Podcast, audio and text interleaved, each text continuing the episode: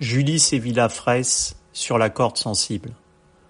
Que ses coups d'archer et sa grâce naturelle lorsqu'elle enlace son instrument accompagnent l'orchestre de l'Opéra de Paris, un trio de musique de chambre ou les mouvements du corps d'un danseur venu de la scène hip-hop, la voix du violoncelle de Julie Sévilla Fraisse promène ses notes sur toutes les rives, les genres, les époques, multipliant les formes pour sublimer le fond.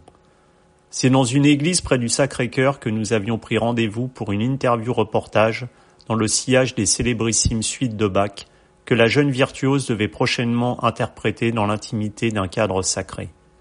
Pour cause de confinement obligatoire et aux grands mots les grands remèdes, c'est donc par téléphone que nous avons réalisé cette interview avant que des jours meilleurs ne nous permettent enfin de recouvrer une vie normale devenue hélas utopique et que le violoncelle de Julie puisse enfin étayer ses propos. Une interview signée Agent d'entretien.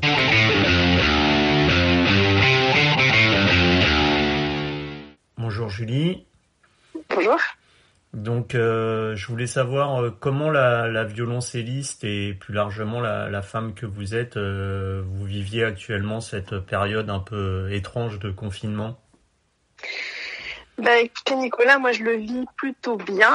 Euh, de toute façon, je pense que euh, il faut, voilà, il faut essayer de relativiser. Hein. Chacun, euh, chacun fait comme il peut. Donc je, voilà, j'ai pas, je vais pas me plaindre. Je suis en bonne santé, tout va bien. Et après, finalement, bah, en tant que musicienne, finalement, c'est vrai que ça donne un aspect différent au métier parce que j'ai envie de dire que même si au début, les premiers jours je me suis dit bon, euh, évidemment, j'avais beaucoup de concerts annulés. Mhm. Euh, voilà, l'opéra, l'opéra s'est arrêté de travailler, bien sûr. Donc euh, c'était un rythme qui s'est qui s'est effondré d'un coup et, et finalement je me rends compte que grâce bah, notamment aux réseaux sociaux, mhm. euh, il y a une autre façon de, de, de communiquer avec les avec les gens en fait, à travers la musique aussi. Et justement, vous parlez des réseaux sociaux. On a vu qu'il y avait eu plein de, belles initiatives prises par des mhm. orchestres qui jouaient par euh, écran interposé ou même euh, des gens qui, euh, des artistes célèbres qui donnaient des conseils pédagogiques ou même des concerts mhm. depuis chez eux. vous avez vous-même réalisé plusieurs vidéos, dont certaines donc pour agent d'entretien. C'est, c'est, c'est bien cette technologie justement qui s'invite au service de l'art? Eh bien, moi, au début, c'est vrai que j'étais assez euh, effrayée par ça. C'est-à-dire que j'ai, je, honnêtement, avant, avant le confinement, mhm. je sais pas si j'aurais osé euh, mettre des vidéos, euh, on va dire euh, live, comme ça, filmées avec un téléphone à la maison. Euh, je pense que j'aurais pas osé. J'aurais, j'aurais eu peut-être trop peur de, voilà, de faire quelque chose qui est pas assez, on va dire pro. Mhm. Et finalement, ben, ça m'a fait changer d'avis, vraiment, parce que je me, j'ai sauté le pas parce que j'ai vu que, bah, comme vous dites, il y a plusieurs personnes qui le, qui l'ont fait et, et en fait, je me suis rendu compte que les gens étaient très réceptifs, que c'était euh, une démarche euh, bah, finalement bien bienveillante, que les gens étaient bienveillants aussi et que et que euh, ça permettait de partager, euh, même j'ai envie de dire avec des personnes qui n'ont pas forcément aussi le l'occasion de se déplacer, de venir au concert, que ce soit des, des personnes que je connais ou des personnes euh, voilà, que, qui, qui me sont totalement inconnues et et voilà, donc je suis revenue sur mon sur mon avis et, et je suis très contente de le faire. Et justement, découvrir le musicien, on est peu habitué de le voir comme ça dans un milieu qui, on va dire, qui, a, qui, est un milieu intime, puisque souvent mhm. c'est chez lui. Ça le rapproche forcément d'un d'un public peut-être nouveau qui, de prime abord, euh, était peut-être un peu réfractaire justement à cette musique classique. Ça ouvre à une nouvelle, euh, un nouveau public. Oui, absolument. Ce qui est, ce qui est intéressant, c'est que j'ai l'impression qu'en faisant ça, c'est plutôt le musicien qui va à la rencontre euh, d'un mhm. nouveau public. Enfin, alors que euh, dans la vie normale, ouais, entre guillemets, c'est les gens doivent se déplacer pour aller au concert. Donc mhm. c'est eux qui font la démarche euh, de venir. Et finalement, c'est vrai que là, c'est un petit peu l'inverse. Et les, les, gens sont réactifs, sont réceptifs, et, euh, et puis ça fait, j'ai l'impression que ça fait du bien à tout le monde en fait je veux dire, aux musiciens de pouvoir euh, ben, s'exprimer, partager quelque chose et, et, et, aux personnes qui l'entendent de voilà d'avoir quelques minutes en fait de d'évasion, on va dire, enfin de de, choses qui, comme vous dites, qui n'ont pas forcément euh, l'habitude de voir, d'entendre. Euh, ouais, puis peut-être que ça, ça permet aussi justement de, de, réinstaurer une sorte de partage, de communication entre les gens qui chacun euh, vivent chez eux ces périodes de confinement enfermés et où le relationnel justement est un peu oublié. Oui, mais c'est vrai que comme vous dites, finalement, ça, ça, enfin, paradoxalement, ça, j'ai l'impression que ça rapproche les gens. Parce que comme on est tous dans la même, euh, on va dire, euh, la même situation, euh, hmm. tout le monde est, est enfermé. Donc, donc on se retrouve dans, voilà, dans, dans un, dans un contexte assez spécial, bizarre, et, et, et ben, le fait que les, réseaux, les gens sont énormément dessus. Hmm. Parce que ben, je pense que l'être humain a quand même besoin d'avoir une vie sociale, plus ou moins, ça dépend des personnes bien sûr, mais mais et puis voilà, on met, on, on poste un, un, petit bout de musique euh, les gens regardent, mais ils n'ont pas besoin, ils ont pas, ils sont pas forcément obligés de faire un commentaire ou de, mais ça vient à eux, ils regardent, ils apprécient, et voilà, ça, entre guillemets, ça marche pas de pain. Je veux dire, mmh. ça, ça ne, ça ne coûte rien, c'est, c'est juste un partage. Euh, Ouais, puis ça, ça renoue aussi avec euh, avec l'art. Ça permet d'inviter l'art dans les maisons qui parfois est un peu oublié au détriment, par exemple, de de la télévision ou de choses comme ça. Ça permet aussi oh peut-être de redorer un peu le blason euh, de l'art dans sa globalité et spécialement la musique. Oui, et puis ça, peut-être que quelque part ça désacralise aussi un peu euh, ce côté inaccessible ou euh, ah je peux pas, je peux pas apprécier, je ne peux pas comprendre.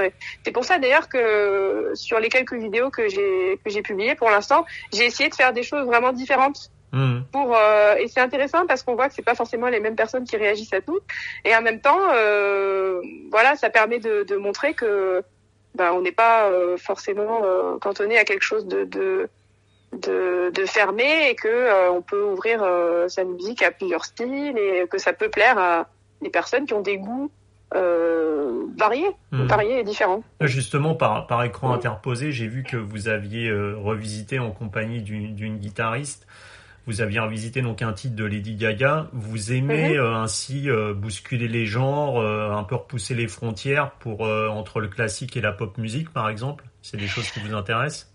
Ben, oui, ça m'intéresse parce que je je trouve que ça peut quand c'est bien fait et que c'est on va dire que c'est fait avec euh, avec, enfin, avec qualité, je pense que c'est intéressant. Et c'est vrai que, bah, par exemple, en plus, cet ami guitariste que j'avais pas vu depuis très longtemps, qui était au Conservatoire de Paris avec moi, c'est aussi l'occasion de renouer avec des, mmh. des, collègues et des amis musiciens euh, qu'on voit pas forcément tous les jours. Et voilà, le mélange guitare classique, hein, parce que elle, c'est vraiment aussi guitare classique, violoncelle. Bon, sur une chanson de Lady Gaga, c'est vrai qu'on s'y attend peut-être pas. Et finalement, euh, comme je, je, crois que j'en parlais dans, dans l'interview euh, qu'on a fait ensemble, euh, le, la, la, le violoncelle, l'avantage, c'est que c'est vrai, la, ça remplace bien la voix. Ça mhm. se prête bien à ce genre d'exercice où ça prend la place de, de, de, la voix humaine, de la parole.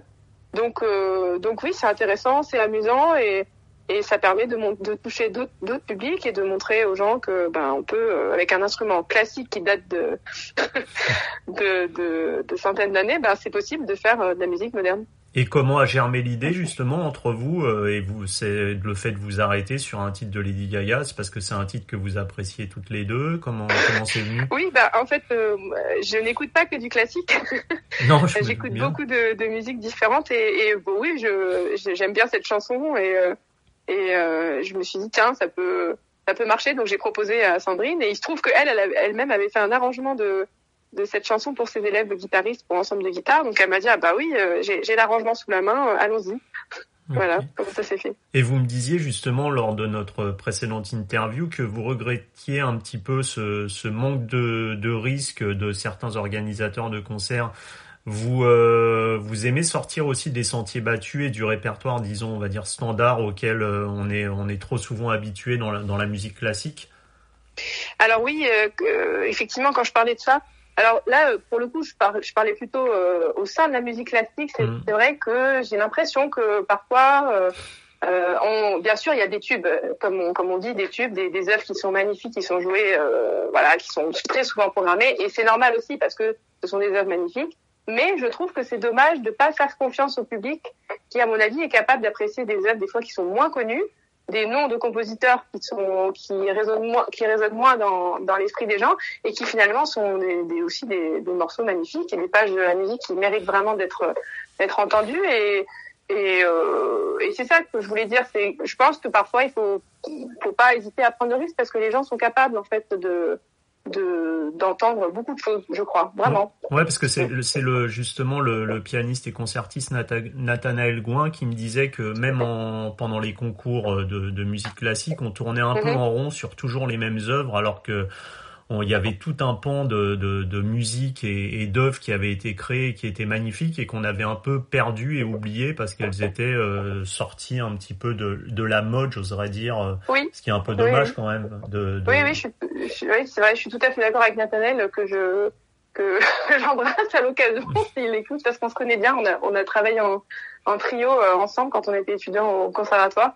Et oui, oui, il a raison. C'est vrai que c'est vrai que dans les concours aussi, c'est bon. Après, il y a des pièces qui, qui, qui, ressortent parce que ce sont des, des choses difficiles techniquement et que ça, ça montre vraiment, euh, euh, voilà, une, une compétence. Mais voilà, des, voilà, exactement.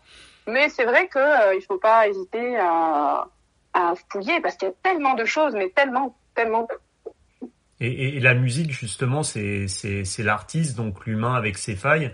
Et la perfection de la musique aujourd'hui, euh, la plupart du temps assistée par ordinateur, est-ce que c'est pas un peu euh, ce côté trop lisse qui fait perdre un peu le fond au, profit de la forme, malheureusement, de temps en temps? Oui, absolument. Bah, c'est vrai que je pense que tout, tout, tout, est un peu comme ça de, de, nos jours dans la société. On a, on a envie d'avoir des choses belles, faciles, euh, sans accroc, sans sans aspérité, malheureusement. Oui, et, parfois, euh, c'est au détriment de l'émotion. C'est vrai que c'est au détriment du sentiment, d'un peu de, de, de, parce que ben, le sentiment, quelque chose de très euh, mouvant. On passe par plusieurs états, et, et c'est vrai que c'est, dommage des fois d'avoir des choses comme, euh, comme vous dites, lisses. Hmm. Euh, donc, on, on, pareil, on avait parlé dans, dans l'interview ensemble par rapport aux, aux enregistrements. Hmm. Et c'est vrai que c'est flagrant. Mais je pense qu'on est tous touchés par ça, et, et honnêtement, moi la première. C'est pour ça, par exemple, par rapport aux vidéos justement qui sont faites sur Facebook ou sur euh, Instagram, mmh. le fait d'avoir une vidéo comme ça euh, live sans retouche, parce qu'on peut pas faire de montage, de mmh. retouche, surtout pas avec une vidéo. Et ben, je me rends compte que c'est aussi un risque à prendre que, qui, qui est pas forcément évident au début parce qu'on a envie de faire des choses euh, entre guillemets parfaites. Parce que vous y êtes habitué aussi, parce que oui, on y est habitué exactement. On est habitué et il y avait moi au début j'avais un peu peur de ça. Et finalement, je me rends compte que ah, pas du tout. En fait, le fait d'avoir quelque chose de, de live et en plus une vidéo avec le visuel, j'ai l'impression que les gens sont beaucoup plus euh, touchés en fait. Mmh. C'est peut-être peut qu'ils écoutent un CD euh, qui est euh, parfait. C'est peut-être le point positif, on va dire, de ce confinement, c'est que par rapport à, la, à la musique, ça aura donné quelque chose de différent, avec peut-être une prise de risque et peut-être retrouver un peu d'aspérité qu'on avait perdu au fil du temps. Oui, je suis tout à fait d'accord avec ça et, euh, et, et, je je sais pas si je suis la seule dans ce cas-là, je ne pense pas, mais moi j'ai l'impression que ça me fait euh, progresser sur sur certains domaines, hmm. de justement de faire c'est un c'est un vrai travail en fait de faire euh, ces vidéos de et c'est très intéressant. Ça ça montre un autre aspect de, de du métier et, et vraiment je ouais c'est c'est un point positif absolument c'est un point positif et je je, je pense pas être la seule dans ce cas-là. Et je, justement, je sais pas si vous y pensez déjà, mais est-ce que quelle est la première chose que vous souhaiteriez faire euh, après après ce confinement? Un concert Je sais pas quelque chose. ah ben j'espère j'espère que les gens euh, n'auront pas peur de revenir au concert euh, parce que ben qui dit concert dit, dit rassemblement évidemment. Donc euh, j'espère que voilà qu'on va retrouver cette cette envie de, de se rassembler pour pour, euh, pour aller écouter de la musique en live, bien sûr euh, dans les mesures de sécurité mhm. qui seront nécessaires. Donc ça prendra peut-être un peu de temps. Et après, je crois que je suis comme tout le monde. J'aurais juste envie de reprendre euh, des choses toutes simples comme aller, au restaurant. aller au restaurant, faire un dîner entre amis. Voilà, exactement. Faire des choses simples. Finalement, on se rend compte que on n'a pas besoin de choses trop compliquées pour être heureux dans la vie. Ok, bah écoutez, on va encore patienter un peu en espérant que ça touche bientôt à sa fin. Merci beaucoup, bon courage à tout le monde et merci beaucoup, Nicolas. Merci à vous.